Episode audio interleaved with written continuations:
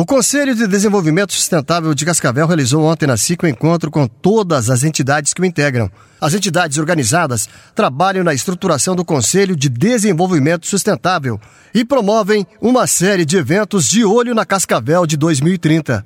Mas na pauta política da entidade, o assunto que tomou conta foi o projeto do deputado estadual Luiz Cláudio Romanelli.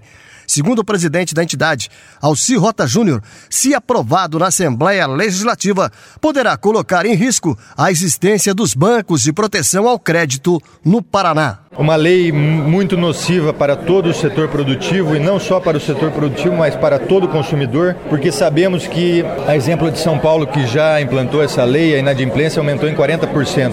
O que, que acontece? É, através do AR, dificilmente o correio conseguirá localizar o devedor. Uma vez localizado, ele pode negar a assinatura ou falsificar até a assinatura. É, isso prejudica o banco de dados do Serviço de Proteção ao Crédito e sabemos que pode levar a mais mais desemprego, mais fechamento de empresas e também aumento do preço final do produto ou do serviço. Outras associações comerciais da região enviarão diretores a Curitiba no início da próxima semana para participar de audiência sobre o assunto. Segundo Alci Rota Júnior, os empresários da SIC vão à capital do estado para protestar contra este projeto. Dia 1 de março estaremos é, indo a Curitiba, sairá um ônibus aqui da Associação Comercial, é, patrocinado pelas associações da região. É muito importante a participação dos empresários e lideranças.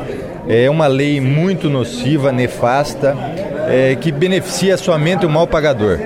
É, esperamos é, sinceramente que os nossos deputados se conscientizem da importância de não aprová-la. FACIAP e coordenadorias da ACES, a exemplo da Cassiopar, já trabalham para mobilizar deputados sobre os riscos da medida.